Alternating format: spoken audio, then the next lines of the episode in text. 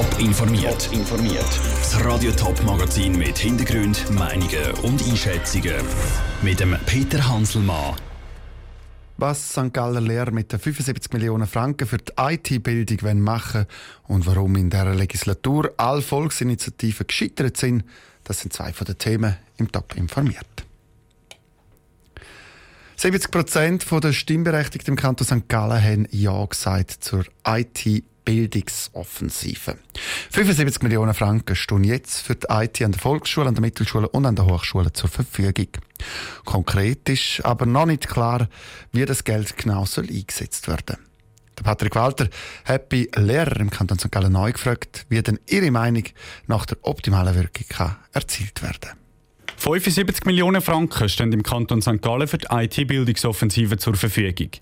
Schüler von der ersten Klasse bis hin zu Studenten sollen mehr über Informatik und soziale Medien lernen. Zwar sind die 75 Millionen Franken auf den ersten Blick ein Haufen Geld, aber wenn man es abbricht auf alle Schulen, ist es eben gar nicht mehr so viel, sagt John Berter vom Verband Lehrpersonen im Bezirk St. Gallen. Darum ist es eben wichtig, dass der Kanton das Geld nicht am falschen Ort einsetzt. Ich glaube, das ist ganz schlecht, wenn man jetzt Geld in die Infrastruktur investiert, weil die ist ziemlich schnell jeweils veraltet und Geld in die Infrastruktur sollte eigentlich bereits drin sein. Also die meisten Gemeinden haben da Geld bereits gesprochen und jetzt sollte man wirklich die Ausbildung der Leute finden, das bringt wesentlich mehr. Dass das Geld zu einem grossen Teil für die Ausbildung der Lehrer muss eingesetzt werden ist sich auch Daniel Thommen vom kantonalen Lehrerverband sicher. Aber die Ausbildung der Lehrer muss gut durchdacht sein, sagt Daniel Thommen. Man muss sich vorstellen, wenn eine Lehrperson ein Vollpensum unterrichtet und gleichzeitig sich noch wirklich muss im Bereich IT weiterbilden, dann braucht das Zeit. Da kann man nicht einfach so schnell aus dem Ärmel rausschütteln. Und darum muss man auch dort Konzept entwickeln, wie das man das machen kann, ohne dass die Lehrpersonen entsprechend dann einfach überfordert werden. Wo das wie viel Geld soll eingesetzt werden, kann aber auch Daniel Thommen noch nicht sagen. Wichtig sei, dass es kein Flickwerk gibt und Projekte auf den verschiedenen Schulstufen gut aufeinander abgestimmt sind. Man muss eigentlich schauen, dass von unten bis rauf, bis zu den höchsten Abnehmern nachher eben die Schnittstellen auch funktionieren. Weil wenn man das wieder einzeln macht, dann nachher sind das, sind das wie Inseln, die am Schluss nicht funktionieren, weil es nicht ineinander hineingreift. Und darum ist es sehr schwierig zu sagen, es braucht dort so viel, es braucht dort so viel. Man muss zuerst mal eine Auslegeordnung machen und schauen, was ist überhaupt schon um.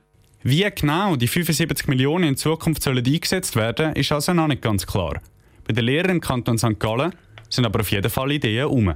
Der Beitrag von Patrick Walter. Der Kanton St. Gallen hat eine 50% Stelle für Programmleiter von der IT-Bildungsoffensive geschaffen.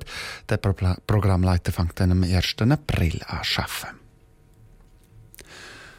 Durchsetzungsinitiative, die No-Billag-Initiative oder gerade gestern Zersiedlungsinitiative. All diese Volksinitiativen die sind in der aktuellen Legislatur gesehen und all die Volksinitiativen sind gescheitert. Nicht eine einzige Volksinitiative ist in den letzten vier Jahren angenommen worden. Das ist außergewöhnlich. Grund im Beitrag von Michel Eckimann. Insgesamt über 16 Volksinitiativen hat das Schweizer Stimmvolk in dieser Legislatur, also seit Ende 2015, entschieden. Und alle 16 sind abgeschmettert worden. Teils sehr deutlich, teils knapp. Zum ersten Mal seit der Legislatur von 1995 bis 1999 sind alle Volksinitiativen gescheitert. Der Hauptgrund dafür sehen Politologen vor allem im Anliegen der Initiativen. Die wollen oft zu viel und gehen zu weit. Der Politologe Andreas Lattner von der Universität Lausanne sagt auch, dass die Initiativen gut ausgeschaffen müssen sein. Es muss auch das Argument gegen die Initiative standhalten. Also wenn man nachher kann zeigen, dass das sehr schwierig umzusetzen ist, oder wenn man kann geltend machen, dass eine Umsetzung dann mit extrem großen Problemen verbunden ist, dann äh, hat die Initiative schlechte Chancen. Also sie muss realisierbar auch sein. Ob die Initiative von der Bürgerlichen oder der Linken kommt, sei nicht entscheidend, meint er bezüglich der Chancen. Das sagt auch Isabel Stadelmann, Politologin von der Universität Bern. Viel wichtiger ist für sie, dass das Anliegen schnell breite Unterstützung findet bei den Parteien.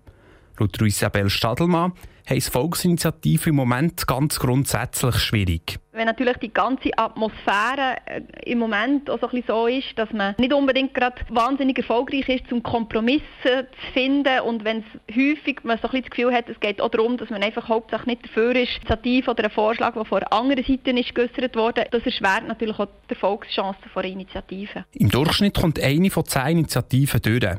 Jetzt sind aber gesamthaft schon 25 nacheinander gescheitert. Der Andreas Lattner will aber keinen negativen Trend verschreien. Das ist so wellenartig. Man kann nicht sagen, es wird immer schlimmer oder es wird immer schwieriger oder es wird immer einfach, sondern es sind so Wellen, so Konjunkturzyklen für Initiativen. Also in Zukunft können Initiativen durchaus auch wieder erfolgreicher werden. Die aktuelle Legislatur läuft noch bis Ende Jahr.